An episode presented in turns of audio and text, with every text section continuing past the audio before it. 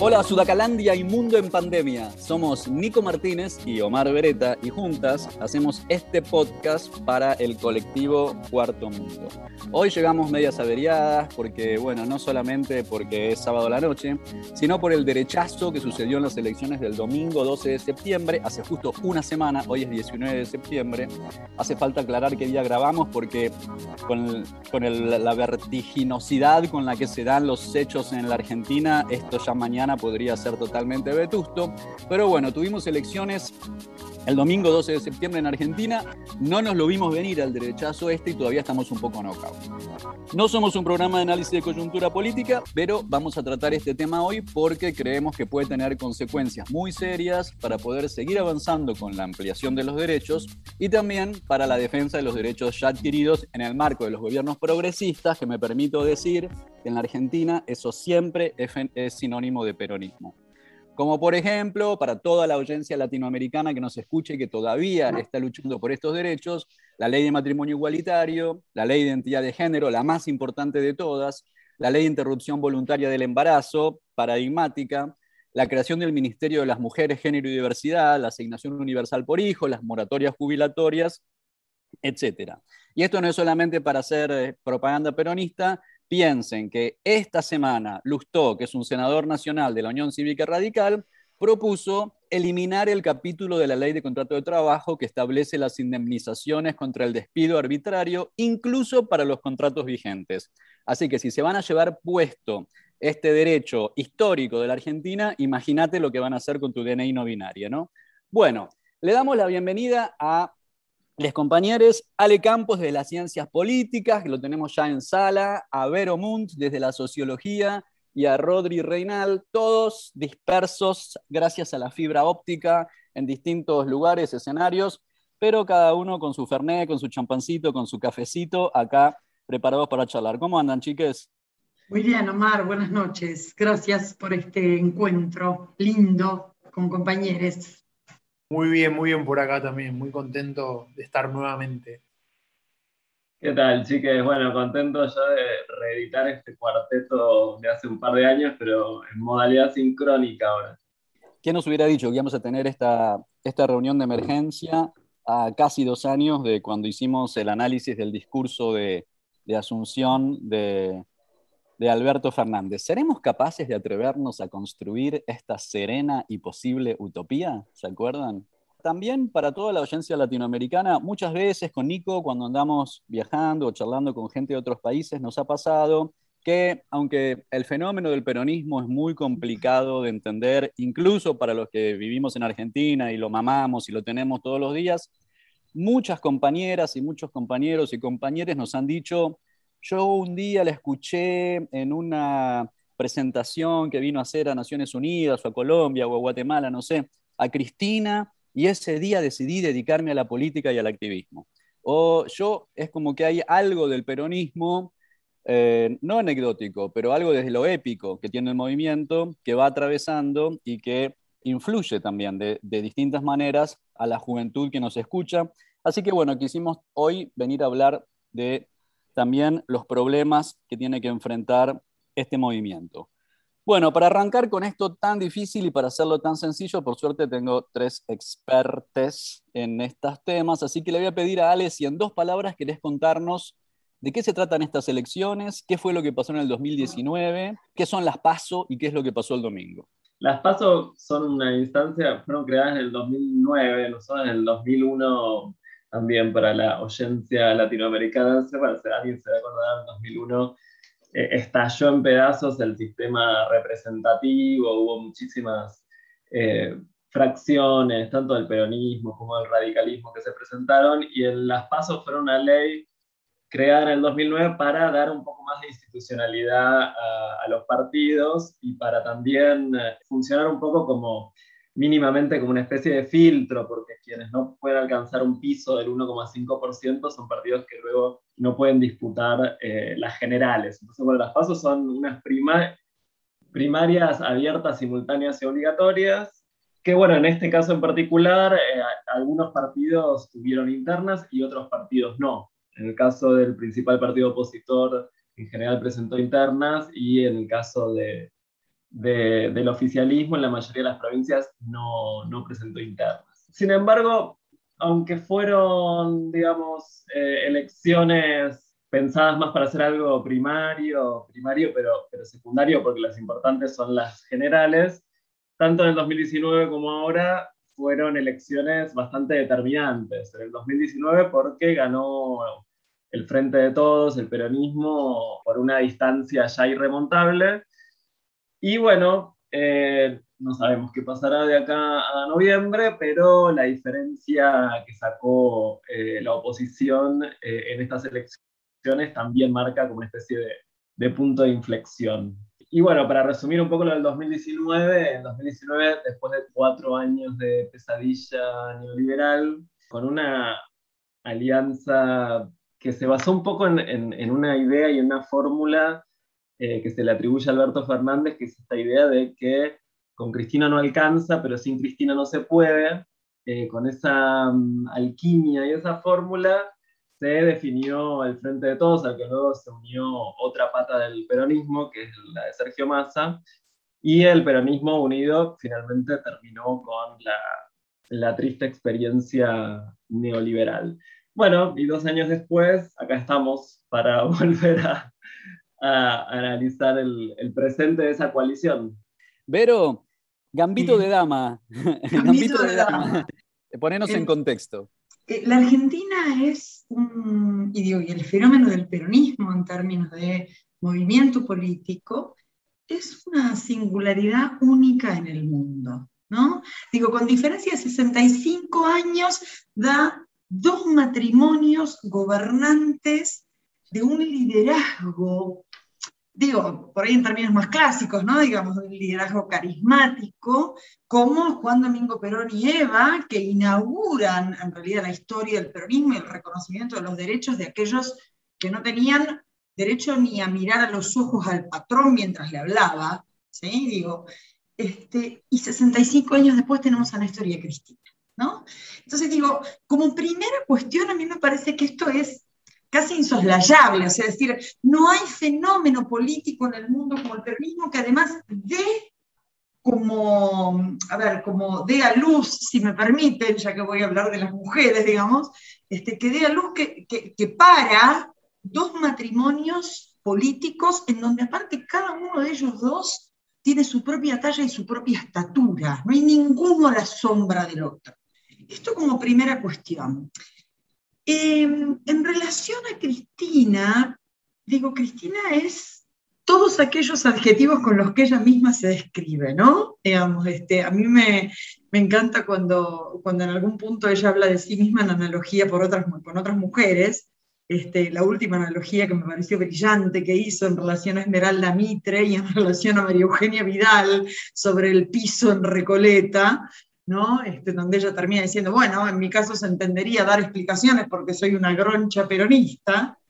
Digo, me parece que conserva toda aquella mística y todo aquel este, poder de las mujeres, de las, digamos, de las clases trabajadoras históricamente. Cristina es hija de un colectivero de La Plata, que llega justamente gracias al desarrollo del peronismo a ser la hija que va a la universidad, al igual que su hermana, que son dos hermanas mujeres, y construye una carrera que es propia, independiente del marido.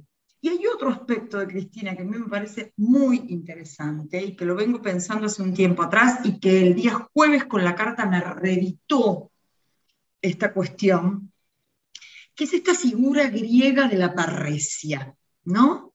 Del decirlo todo, del decir con franqueza, de la unidad entre el pensamiento y la palabra. Yo creo que hay algo en ella, y, me gusta y retomo tu idea, Omar, del gambito de dama. Este, yo creo que esta semana fue una enorme zozobra, pero hay una jugada magistral, igual que la del 18 de mayo del 2019, y que tiene que ver con esta idea del decirlo todo, del poner en palabras del sacar de la tiniebla, del marcarle la cancha a los operadores, eh, incluso a los propios, incluso a los internos. Y la franqueza, ¿no? Mi primera carta es todos aquellos que me responden presentan la renuncia al, al presidente de la Nación y vamos viendo cuál es la próxima. Hay un aspecto que a mí no me termina nunca de quedar tan claro, porque lo tengo bastante difuso yo en mi propia idea, esta relación de, digamos, de Cristina con, con, los aspectos más duros del movimiento feminista en la Argentina. Digo, ella tuvo muchas reservas con la, con la ley de IBE, por ejemplo, así como no las tuvo con la de matrimonio igualitario, este, como tampoco las tuvo con la ley de, de identidad de género. Para aclarar para la audiencia latinoamericana, la ley de IBE es la ley de interrupción voluntaria del embarazo, que es la ley del aborto que hemos conseguido hace relativamente poco. Y que de hecho se aprueba en diciembre del 2020, ¿no? Siendo Cristina este, presidenta del Senado, ¿no? Ella había votado favorablemente en la discusión en el Senado en el año 2017, corríjanme si me equivoco, pero con cierta presión justamente de la María Verde. Digo, Cristina nunca hubiera votado favorablemente en el 2002, no, en 2002 era presidenta, pero digo, no hubiera votado favorablemente en otro momento cuando era senadora en el 2007, por ejemplo. Seguramente no hubiera votado a favor. Me parece que en algún sentido el voto del 2017 fue un poco empujado por esa María Verde, de hecho ella lo expresa así, en relación a su hija, en relación a su nieta, y no casi como una propia, digamos, demanda de la historia hacia ella, sino hacia las generaciones futuras. Rodri, bueno, esta la venís avisando en redes hace un rato largo, ojo la, ojo la micro, la microeconomía. Te tiro un tweet para empezar a desgranar desde acá, este que muy lindo el lenguaje inclusivo, pero la plata no alcanza. ¿Un tuit mío ese? No. No, no, no, no, no, no. Un tuit, ah. un que circula por ahí. Sí, tiene que ver con varias cuestiones. En principio, remarcar que este gobierno asume el mando en diciembre de 2019 con, un, una, con una verdadera pesada herencia, ¿no? Si el gobierno anterior recurría todo el tiempo a, a esta cuestión de la pesada herencia, bueno, este gobierno sí que la tuvo, agarró el país bastante destrozado, con una deuda descomunal que fue tomada de manera muy responsable por el gobierno anterior y con, y con un dinero que todavía no queda del todo claro, o sea, sabemos que la gran mayoría se fugó, pero lo, lo otro no queda del todo claro en qué se utilizó, con lo cual eh, partía bastante condicionado. Y a eso se le suma la pandemia, que sabemos, no hace falta recordarlo, eh, afectó la economía de todo el mundo, ¿no? Todas las economías cayeron, lógicamente hay países que tienen más espalda para sostenerlo. Ahora bien, lo que empezó a suceder acá es que eh, hay, un, hay un ministro de Economía que está, digamos, también respaldado por el presidente, ¿no? estoy hablando del ministro Martín Guzmán, que viene con la intención de reestructurar esa deuda, de llegar a acuerdos con el FMI para poder pagarla, unos acuerdos que, a decir verdad, tampoco han quedado del todo claros, porque eh, justamente esa era la gran incógnita que se esperaba para después de las elecciones. Es bueno, ¿qué es lo que le está pidiendo el FMI a Martín Guzmán. Lo cierto es que parte de ese plan económico del ministro, quienes lo empezaron a sentir, digamos, primero fueron los sectores más eh, vulnerados, ¿no? los sectores populares, porque destaquemos que Argentina, si bien contamos con un montón de leyes laborales que han sido conseguidas y conquistadas gracias al, movimiento obrero y sobre todo a la decisión política de gobiernos peronistas, en, muchos casos, en muchos casos, la gran mayoría de ellas, herencia de ese primer peronismo, el peronismo clásico, los dos primeros gobiernos de Perón. Eh, lo cierto es que al día de hoy Argentina cuenta con un gran porcentaje de trabajo informal, lo que se suele mal llamar eh, el trabajo en negro, ¿no? Eh, preferible llamarlo trabajo precarizado o trabajo informal. Con lo cual son a quienes más afectó la pandemia y el hecho de no poder, eh, no poder salir o, incluso en barrios en los que quizás no hubo una pandemia tan estricta como en las grandes ciudades, ¿no? porque muchos barrios populares fueron como burbujas, es decir, hacia adentro siguió habiendo cierta normalidad. La realidad es que eh, eh, el no poder desarrollar esos trabajos con la, con la normalidad que había anteriormente, repercutió muy rápidamente. El gobierno desplegó varias ayudas para los sectores, para, los empresarios, para, para, las pymes. Sin duda es la más, la más resonante, la más rimbombante, la que anunciaron con bombos y platillos y la que incluso muchas veces la recordaron ¿no? como su gran medida en términos económicos para afrontar las consecuencias de la pandemia, fue el IFE. Bueno, la realidad es que consistió en un ingreso de 10 mil pesos bimensual porque no se entregó todos los meses, se entregaron solamente tres CIFES cada dos meses de 10 mil pesos, con lo cual estaríamos hablando de una suma de 5 mil pesos, que frente a los aumentos de, precios y, de algunas tarifas, no, alcanzaron, no alcanzaron en lo más mínimo. Y además de eso, eh, siguiendo este plan económico del ministro Guzmán, de ajuste, porque por más que duela, digamos, hay que reconocerlo y hay que llamarlo como lo que es, digamos, fue un ajuste, el IFE se, decidió suspender. Y decidieron suspenderlo en la peor época, ¿no? que fue hacia noviembre y diciembre. Digo la peor época porque los picos de inflación fueron e, efectivamente por esos meses, hacia fin de año. Con lo cual se dio una situación muy extraña, que es que se terminaba abriendo casi todo para, para fin de año y para el verano, porque por otro lado teníamos a, a los medios concentrados y a gran parte de la oposición machacando con la infectadura, con la cuestión de la libertad, con que eh, nos encierran, con que la escuela, bla, bla, bla. Con lo cual el gobierno terminó cediendo frente a eso, abrió, pero sin brindar las herramientas para que toda esa masa de gente, de trabajadores informales, que hacia el final de la pandemia, era, de la pandemia eran muchísimo más que al principio de la pandemia, pueda afrontar de una forma más o menos digna esta tremenda inflación y esta suba de precios. Y además digo aclarando esto, ¿no? que además hubo una gran transferencia de ingresos porque quienes eh, ganaron más, más plata durante los meses de la pandemia fueron justamente varias de las empresas productoras de alimentos, como por ejemplo Arcor, por ejemplo La Serenísima. Y esto evidentemente, como bien lo, lo, dice Cristina en la carta, que ahora seguramente hablaremos con más detalle de esa carta, que sale publicada creo que el jueves, esto era algo que ya se venía advirtiendo. Y para sorpresa, entre comillas, también resulta que lo venían advirtiendo muchos, muchos referentes e incluso miembros del gobierno, que puertas afuera vendían también el discurso de crecimiento económico que vendía Martín Guzmán y que vendía Victoria Tolosa Paz. ¿no? Eh, hablaban de un crecimiento económico y de que ya se estaba empezando a notar. Ahora, resulta, ahora nos enteramos que no, que, sabían que ese crecimiento económico no se notaba, que lo advertían puertas adentro.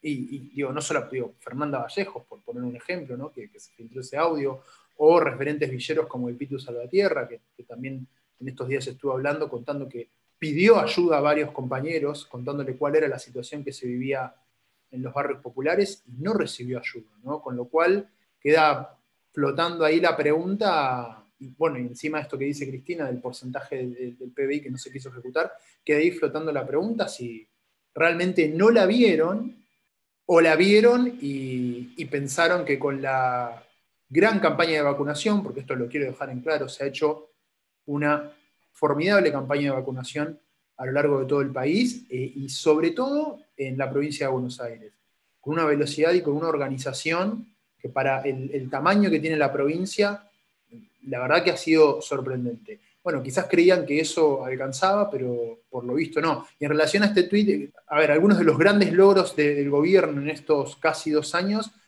han sido seguir adelante con una agenda que ya tenía el gobierno kirchnerista, que tiene que ver con la ampliación de derechos en cuestiones de género. Se creó incluso en este gobierno un ministerio de las mujeres y de género sancionó la ley de cupo laboral trans, la, ley del DNI no binario, que son avances enormes, enormes y súper importantes. Pero evidentemente hay un sector de la población para a, quien eso solo no, alcanza. Y ahí yo creo que una de las primeras cosas que hicimos todos apenas empezaron a aparecer los resultados finales, agarrar la calculadora y ver, bueno, cuántos votaron, dónde se nos escaparon, qué quiere decir esto, ¿no? Y vemos que votó un 67% del padrón, que es poco, pero que el promedio en democracia es 76, ¿no? 76 y un, y un poquito. Y parece que es así, como dice Rodri, ¿no? que ni las citas permanentes a la herencia catastrófica del macrismo, porque fueron permanentes, ni los 60 millones de vacunas y un, sistema de vacunación realmente ejemplar lograron evitar el mensaje. Se nos piantaron 740 mil votos, menos que en las elecciones de, de diciembre. ¿no? Tampoco es que fueron en busca del macrismo. O, sí, ¿cómo puede ser esto? El compañero Ale Campos que sale muy rápidamente a opinar en redes sobre estas cosas y que siempre le vamos siguiendo. Por ahí, vos escribiste, Ale, no sorprende tanto el mal resultado de un gobierno que está lejos de las expectativas que despertó al asumir, sino la vigencia de una oposición que gobernó hasta ayer nomás y que tras haber dejado tierra arrasada mantiene casi un 40% del electorado.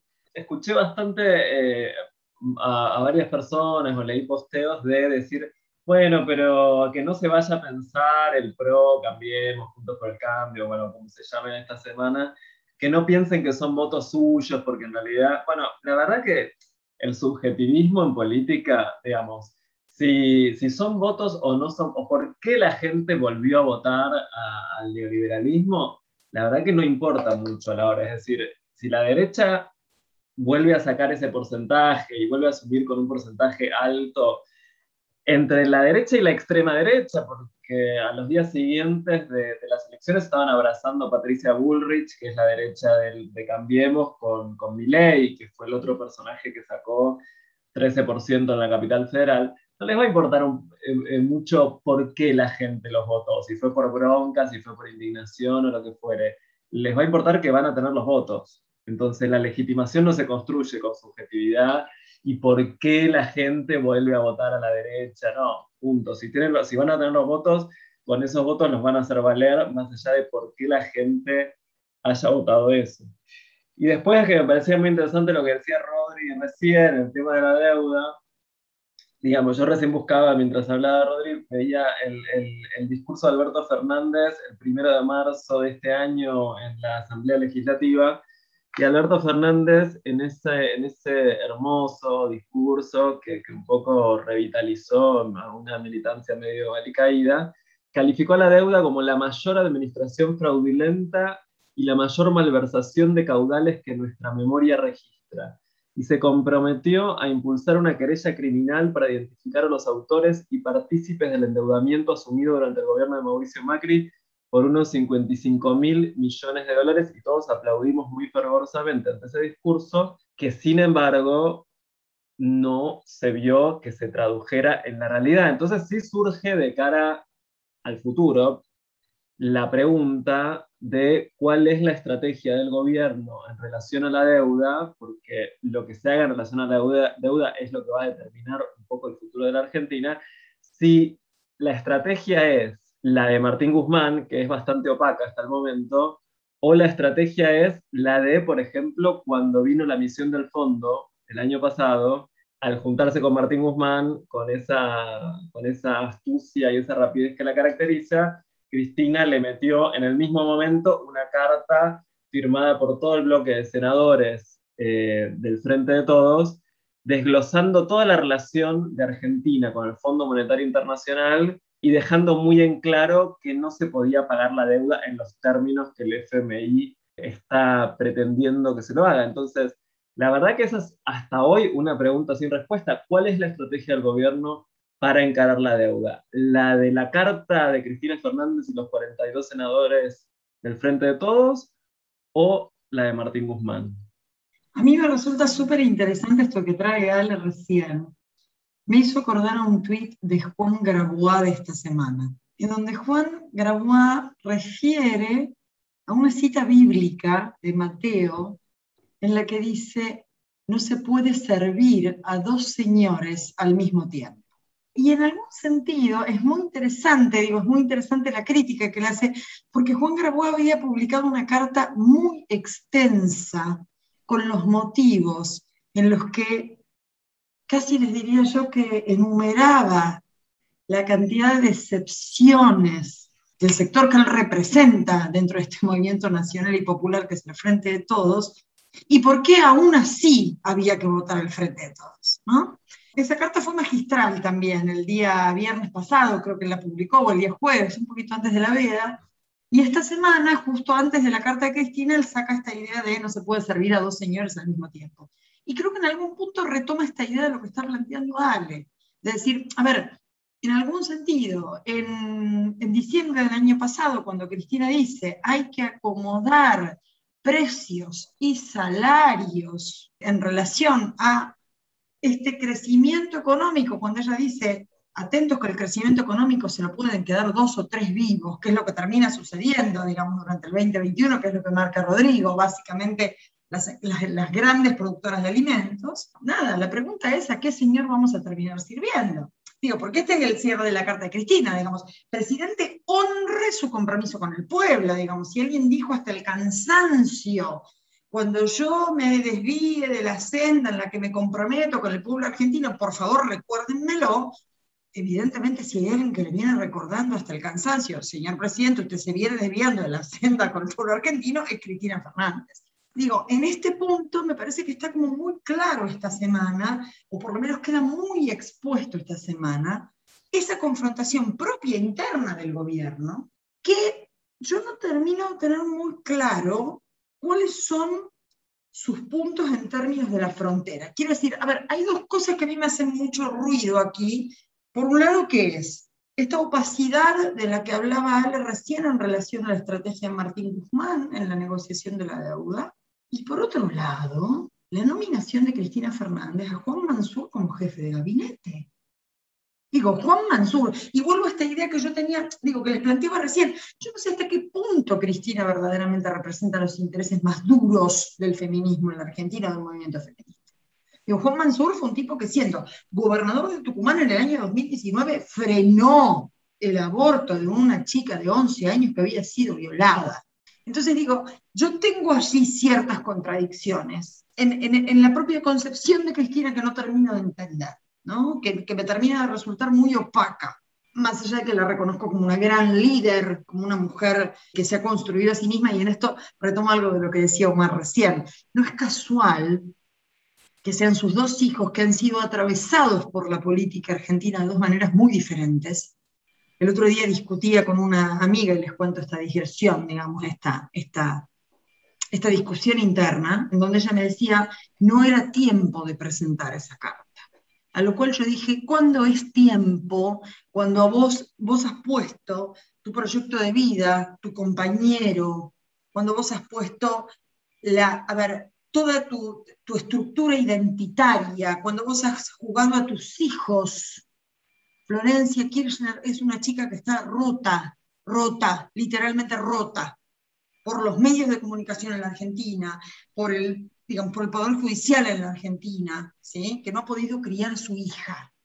Entonces la pregunta es, a una mujer la que le has arrasado de semejante manera o has intentado, que le bajaste a masazo las paredes de la casa, le vas a decir, no es tiempo de presentar la carta cuando dijiste lo mismo 18 veces, ¿no?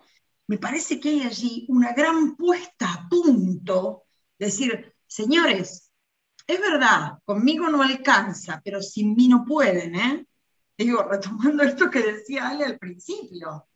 O sea, bueno, Cristina es una jugadora ahí. Quiero aprovechar acá para tirar un petardo, ¿no? Que es como, bueno, acá la compañera Vero estaba citándolo a Juan Grabois, Grabois, nunca sé bien cómo, cómo él se llama a sí mismo. Este señor que es del Movimiento de Trabajadores Excluidos y de la Confederación de Trabajadores de la Economía Popular, uno de los fundadores del Frente Patria Grande, salió a proponer en estos días salario universal de reconstrucción, reducción de cargas a las pymes, posibilidad de cada familia comprar un lote, quien no puede estar de acuerdo con eso, baja de dietas a jueces y funcionarios y mano dura con los monopolios formadores de precios. Pero es un íntimo amigo del Papa, ¿viste? Entonces, desde las disidencias, yo no te lo puedo, no, no, no me lo puedo acomodar en ningún lado.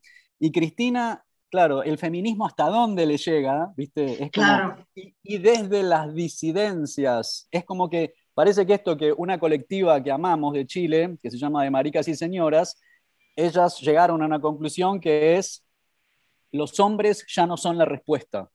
¿Viste? Y te tiro este petardo acá. O sea, tipo, bueno, estamos en manos de una política de varones heterosexuales. basta. Y sobre todo ahora me, me alarmo mucho porque pareciera que hay algunos discursos que están diciendo menos DNI no binario y, este, no sé, y más política económica, ¿no? Sí. Abro, hilo. Ahí sin duda, en esto último puntualmente que decís, la, línea es bastante, bastante peligrosa y hay que, estar, hay que estar atentos. Bueno, de hecho, lo decía Julia Mengolini en relación al nombramiento de, Mansur. Eh, el derecho del aborto no es un derecho, digamos, como todos los derechos, no son derechos concedidos por una hada buena que bajó del cielo o, por un dirigente político que un día se levantó y dijo, oh, voy a concederles el, derecho al aborto a las mujeres. Digo, es una campaña que viene puntualmente del aborto, que viene hace varias décadas, y es un derecho que ha sido conquistado por las mujeres en las calles, en la universidad, en distintos ámbitos en donde se militó, y por supuesto acompañado de una decisión política, de una decisión política de que se apruebe, ¿no? de, una decisión política de dar el debate, porque recordemos que el expresidente todo el tiempo eh, recordaba, no, yo tuve la decisión, no solo el expresidente, digo, muchas incluso eh, legisladoras del, PRO de Juntos por el Cambio decían, bueno, eh, Mauricio Macri dio el debate, bueno, con dar el debate ya vemos que no alcanzó. Yo voy a devolver el petardo que tiró mi querido Omi, y quizás esto también explique...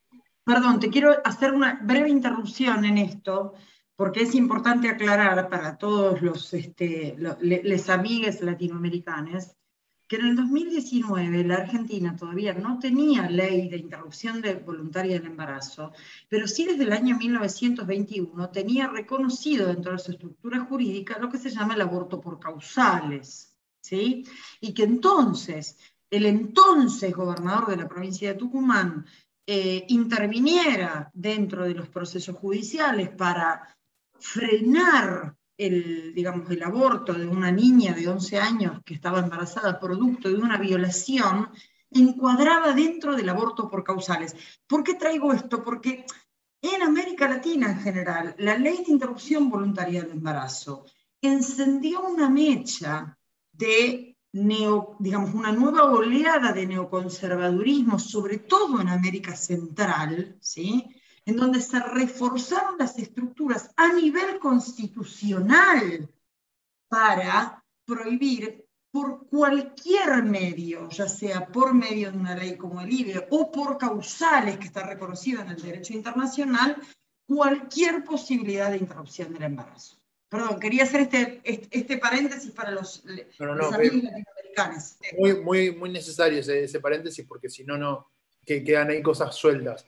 Pero en relación a esto que, Vero decía hace un rato, de, esta pieza que no termina de, encajar en, relación de Cristina con el movimiento feminista, ella ha sido muy clara, me parece, respecto a eso. No, no solamente ha explicado los motivos por los cuales ella siempre fue reacia a, ni siquiera abrir el debate de la cuestión de la interrupción del embarazo, más allá de que obviamente creo que acá los cuatro vamos a estar de acuerdo en que eh, nadie que esté en el lugar de toma de decisiones de la cosa pública puede hacerlo eh, teniendo en cuenta experiencias personales, ¿no? No, no se puede legislar ni gobernar pensando en sus experiencias personales, sino en el bien de, del pueblo o de los sectores eh, a quienes se beneficiarían con ese, con ese derecho.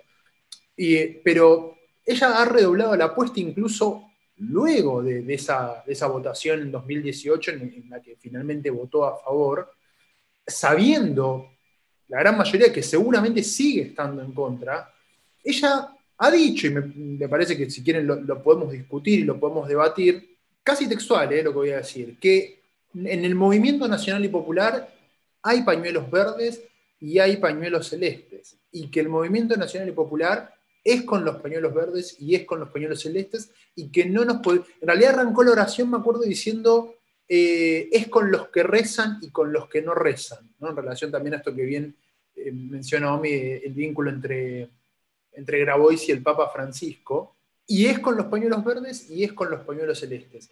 Bueno, ahí habría que, debatir, ¿no? Me este, parece re... sí, no, no, No, que me estaba acordando exactamente, estaba pensando en la misma frase antes que lo dijera, eh, me estaba acordando de eso que, que, Cristina trae en la apertura de un congreso de Claxo a principios del 2018, que es el momento en donde Cristina, bueno, luego ya de las elecciones de fines del 2017, ella empieza a armar, es decir, la experiencia de Unidad Ciudadana, que fue el partido que, que, ella arma para las elecciones de 2017, bueno, después de eso ella empieza a armar un proyecto más hegemónico. Y en ese marco, porque es a principio del marzo del 2018, yo me acuerdo cuando dije esa frase, fue como, me hirió muchísimo, pero bueno, me parece que es interesante para pensarla, porque ella una de las cosas que dice ahí dice, es una mala división la división entre los que rezan y no rezan, dice mala división. Hay pañuelos verdes y hay pañuelos celestes. Lo dice frente a un público en el cual están, ya que lo trajimos antes, Juan Grabois, Grabois, como lo quieran pronunciar, y al lado de Juan Grabois, Ofelia Fernández, ambos parte del mismo espacio político, ¿no? Uno que se había pronunciado, que luego se pronunciaría en contra del aborto, y Ofelia Fernández, una militante estudiantil a favor del aborto, y Grabois en contra del aborto. Eh, entonces digo, me parece interesante eso, sobre todo porque creo que está bueno pensar algo, antes en off hablábamos de esta, este artículo de Mayra Arena, la, militante peronista, y hablábamos acerca de, bueno, vos traías Omar recién la, eh, esta frase, la idea de, bueno, muy lindo el lenguaje inclusivo, pero la microeconomía eh, no, no alcanza, la, la, billetera no. Y me parece que hay algo del orden de la transmisión, porque hay quienes escuchan hay quienes escuchan el lenguaje inclusivo y lo escuchan como una imposición. Y yo creo que hay quienes lo escuchan como una imposición porque son retrógrados y bla, bla, bla, y todo lo que podamos decir. Pero ¿qué está pasando que, que se siente cada vez más? Eh, algunos sectores lo sienten. ¿Qué, ¿Qué pasa? Que a veces se siente como imposición ciertas cuestiones que se han vuelto norma. Porque paranoicos hay en todos lados, y retrógrados y dinosaurios hay. Pero bueno, qué sé yo, está una militante peronista como Mayra Arena, que no parece una retrógrada, diciendo, bueno, yo estoy viendo esto en los sectores populares. Y digo, bueno, por algo Cristina en ese principio, en 2018, decía, bueno, la división de la política, porque el arte de la política, política es también el trazado de esas divisiones. Bueno, no es por acá, la división no es por, no es por si rezás o no rezás no lo sé, ¿eh? yo me acuerdo que me hirió mucho esa frase en su momento. Creo que después la entendí un poco más, porque entendí que ella estaba armando un proyecto para 2019 y ese proyecto tenía que ser hegemónico.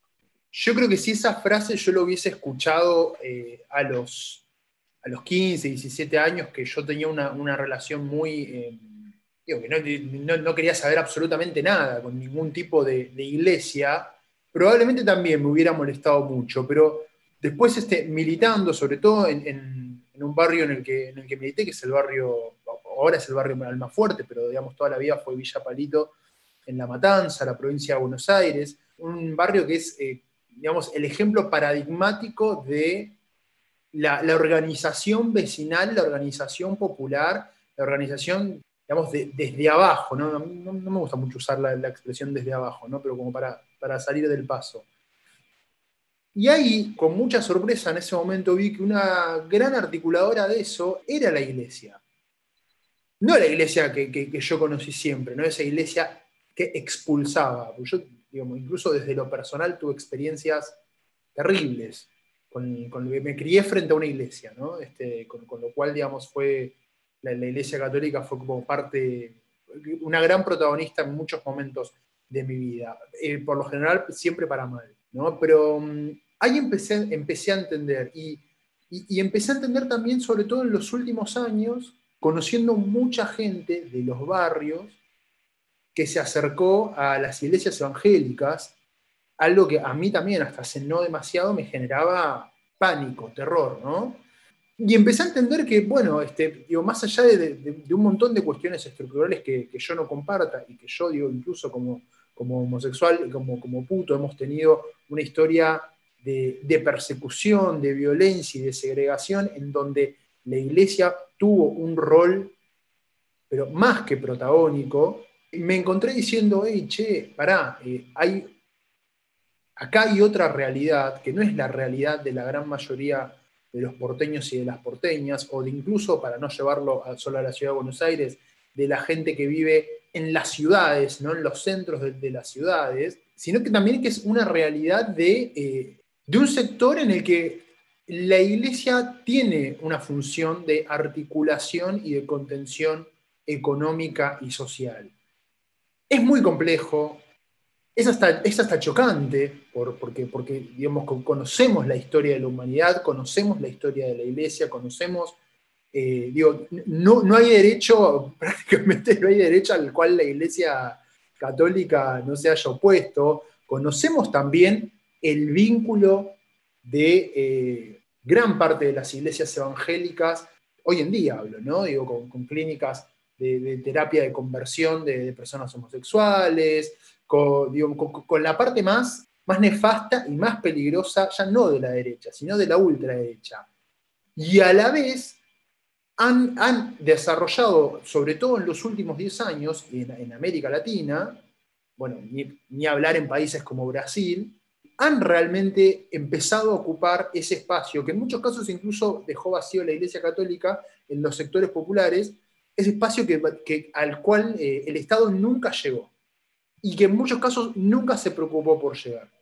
Eh, entonces eso también me parece que es una pregunta que, tiene que estar, ¿no? Eh, e, eso, digamos, también quizás explica esa, esa conexión entre, entre Francisco y Grabois, entre un Francisco que dicho sea de paso, no es una persona que, me inspire el más mínimo ni de los respetos, ni de la simpatía, ni como, ni como Jorge Bergoglio, ni como Papa Francisco, pero sí hay que reconocer que como Jorge Bergoglio, incluso antes de ser el arzobispo de Buenos Aires, fue una persona que realizó mucha tarea en los barrios populares de la ciudad, sobre todo especialmente en la Villa 31, con lo cual el vínculo de las organizaciones sociales y de la iglesia es, digo, es como muy difícil pensar las organizaciones sociales y la iglesia eh, separadas. Si vos te pones a mirar la composición del voto de Milei por comuna en Ciudad Autónoma de Buenos Aires, Milei donde obtiene mayor cantidad de votos es en la Villa 31. Peor aún, Vero, no es en la Villa 31, en donde obtiene más votos es en la comuna, que ahora no me acuerdo el número, de Villa Soldati, Villa es la comuna 2, Villa Soldati, Villa, creo que está Villa Lugano, Villa Riachuelo, que es donde se concentran la mayor cantidad de villas y barrios populares. O sea, peor todavía. Ahí vamos entonces al tema con el que quizá podemos pensar en cerrar, que es que cómo el hartazgo puede convertirse en pérdida de derechos, que fue un titular de página de estos días. ¿no? Nico Martínez ha escrito sobre mi ley, tenemos, este, lo pueden leer en nuestras redes, no vamos a hacer un podcast sobre mi ley, pero estos discursos que apelan al neoliberalismo y acordémonos que neoliberalismo en Argentina ha sido sinónimo de salir a matar al adversario. Nosotros seremos lo que seremos, pero nunca salimos a matarlos, a asesinarlos, ¿no? Entonces, discursos que apelan al neoliberalismo y a la eliminación del Estado, a la quita de prestaciones sociales y a frases cargadas de misoginia y de racismo, ¿no? Y hace una, una elección brutal, arrolladora en los barrios más vulnerables de la ciudad, ya sabemos, hablando de la libertad sin mencionar en qué teorías respaldan esos pensamientos. ¿no? Yo tengo dos ejemplos. Uno que es muy pirotécnico, que es ayer los líderes talibán convirtieron el edificio que tenía, eh, donde, donde tenía su sede el Ministerio de los Asuntos de las Mujeres en una oficina de la policía religiosa. Vos me decís, bueno, pero mi ley no es talibán, no es talibán, la página de Facebook de Madres y Padres Autoconvocados del Colegio Nacional de Buenos Aires, que yo lo sigo, bueno, yo soy exalumno de ahí, y también tenemos muchos muertos, ¿no? Desaparecieron y asesinaron a 13 compañeros durante los seis años que yo estuve metido ahí adentro. Escriben, hoy más que siempre en que discursos y candidatos a representantes ciudadanos niegan o reivindican el terrorismo de Estado, la lucha y la defensa debe ser una bandera innegociable y ponen en mayúsculas son nuestras hijas quienes comienzan a estar en riesgo. Entonces es importante saber que con una avanzada a la derecha, les hijes que hoy empiezan a ser adolescentes y a militar en la izquierda, los van a matar de nuevo. Yo tengo, yo les voy a tirar dos bombas ahora. Eh, probablemente Rodrigo Reinal, este, como historiador, tenga claro el, digamos, tenga muy claro ustedes también seguramente el, el momento del que les voy a hablar que es básicamente la década del 20 en Alemania. ¿no? Digo, a mí toda esta semana me refirió muy fuertemente a la construcción del Partido Nacional Socialista Alemán, eh, bajo la conducción de Hitler, o sea, el partido se funda bajo otra conducción y Hitler rápidamente toma la conducción del partido, y bajo una característica particular que tiene, que discuten muy fuertemente los historiadores en la década del 50, que es lo que los historiadores llaman la cohesión negativa, que es básicamente nosotros a lo que apelamos es aquellos aspectos ¿sí? en donde eh, odiamos lo mismo, en donde defenestramos lo mismo, en donde rechazamos lo mismo, Y estos son los puntos centrales de nuestros acuerdos. O sea, los acuerdos no se establecen a partir de propuestas hacia adelante, de mejoras de derechos, de eh, mejor calidad de vida, trabajo, desarrollo industrial, mercado interno, sino a partir de estemos de acuerdo en a quiénes odiar. Y esto a mí me parece extremadamente peligroso, porque además hay otra cuestión fundamental, ¿no? Digo, durante la década del 20 la construcción del nacionalsocialismo se basa también en una fuerza de choque que se llama la CCA. Cuando yo vi la composición del voto a mi ley en el día lunes y martes, que ya tuvimos los desagregados de las PASO, yo dije, nos jodimos, estas son las CCA. Estas son las CCA, fuerza de choque contra los comunistas del norte, los espartaquistas. Y el día domingo me entero, un día después, a Leo García, que es un, es un músico del, digamos, este, abiertamente, digo, gay, este, lo muelen a golpes y lo muelen a golpes con la intencionalidad clarísima de lastimarlo en su quehacer porque le rompen la mandíbula. Digo, no es que le rompen una pierna. Vos a un cantante le rompes la mandíbula y la nariz y le arruinaste el resto de la carrera, si querés. A mí hay aspectos allí que me resultan muy preocupantes y a diferencia de muchos análisis que leí en esta semana, yo creo que el PRO no ganó, yo creo que perdimos nosotros. Y esto es lo que más me preocupa. Yo creo que perdimos nosotros en relación a estos espacios, ¿sí? porque definitivamente Vidal perdió cualquier cantidad de votos al lado de la que ganó la reta en el año, 2020, en el año 2017.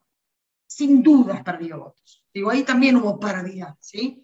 Y los tipos ni siquiera supieron qué hacer con eso. Che, nos cayó este regalo del cielo y ahora están todos encarajinados, que no les gusta el gabinete, que no les gusta nada. Bueno, bárbaro, vamos bien. Si no les gusta el gabinete a TN y no les gusta el gabinete a Vidal, vamos bárbaro.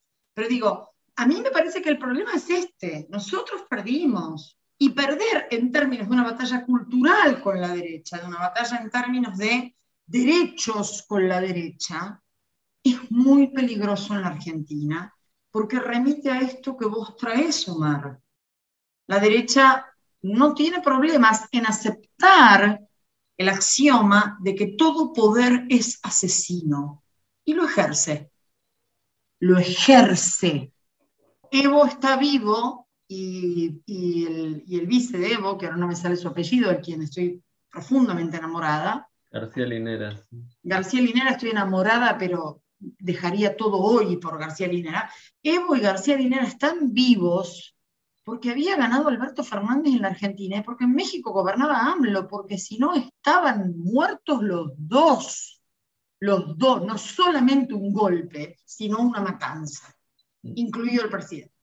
Yo creo que una característica distintiva de estas elecciones respecto a las anteriores que ganó la derecha es que esta vez, y me parece que eso es lo preocupante, y no coincido con los análisis que dicen que no se derechizó la sociedad, es que esta vez no se enmascaró el discurso de derecha. El PRO para ganar, eh, bueno, el nombre que tenía en ese momento, tuvo que camuflarse, tuvo que camuflarse, hacer promesas de que eh, todo lo que se había hecho bien iba a mantenerse. La historia del PRO en su llegada al poder es la historia de la moderación, en cambio, ahora es la historia de la derechización. A mí mi ley no me preocupa porque dudo mucho que un personaje así llegue a ser eh, presidente o nada. Espero, quiero creer todavía en un mínimo de racionalidad en, la sociedad. Pero me parece que sí es más eficaz en otro plano, que es en el tironeo que hace de todas las fuerzas y de toda la discusión, que derechiza la discusión, más allá de si después. Entonces, me parece que esa es la eficacia mayor.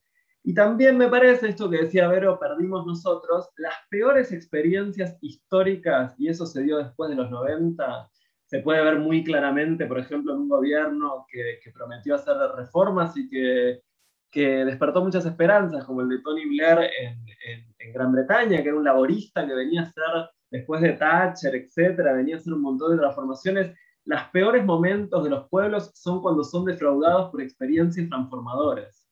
Entonces, me parece que el escenario está abierto, pero cada vez que un gobierno que asume con un discurso transformador no logra, no puede, no quiere o claudica o lo que fuere, es preocupante. Por eso me parece que el escenario eh, no es el mejor. Ojalá que estemos a tiempo de que haya un, eh, cambio de rumbo claro que, que, conjure la llegada nuevamente de, la derecha.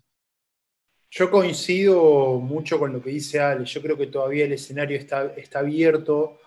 Por eso quizás em, yo trataba de, pensar eh, en este, este gabinete que, si se quiere, yo, leí que, decían que hubo un giro a la derecha en el gabinete. Yo no, sé si diría que hubo un giro a la derecha, para mí hubo un giro hacia un peronismo más pragmático, ¿no? más eh, con, figuras de mucho peso político, de mucho caudal político. Y no nos olvidemos que Mansur, por más de que no nos guste, eh, viene de ganar en Tucumán. De hecho, es una de las pocas provincias que se retuvo. Figuras con mucho peso político para de alguna forma garantizar esa gobernabilidad y, poder, poder agarrar estos supuestos dos años de crecimiento que al parecer se vienen. Más allá de que venimos de sufrir una gran cachetada y un gran, un gran golpe, como bien dice Ale, el escenario está abierto todavía hay grandes posibilidades de que 2023 sea, sea nuestro.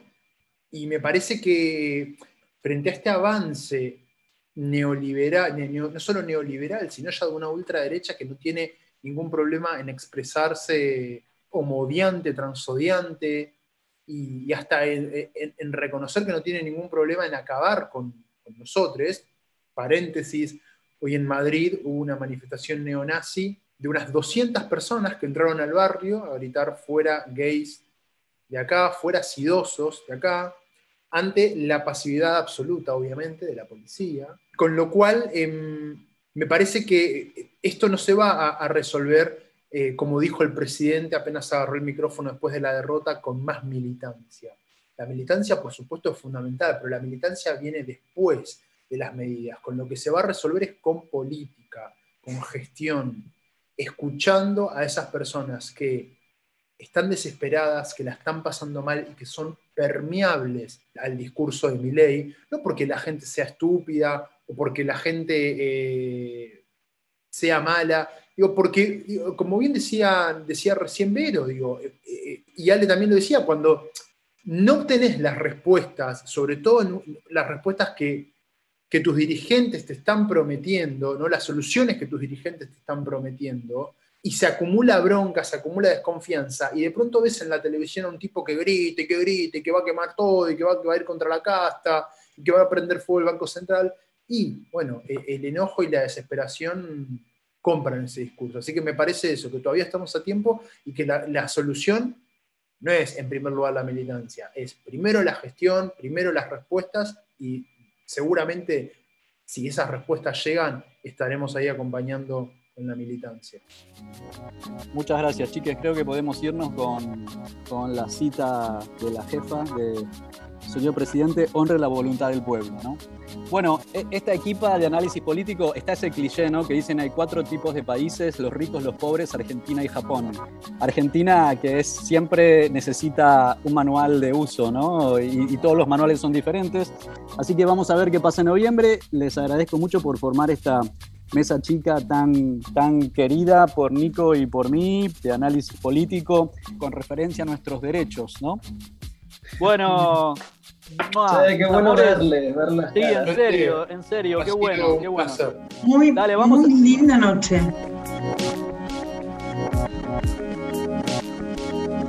Si te gustó lo que escuchaste, puedes seguir a las chiques en estos lugares. Ale Campos en su Facebook ale.campos.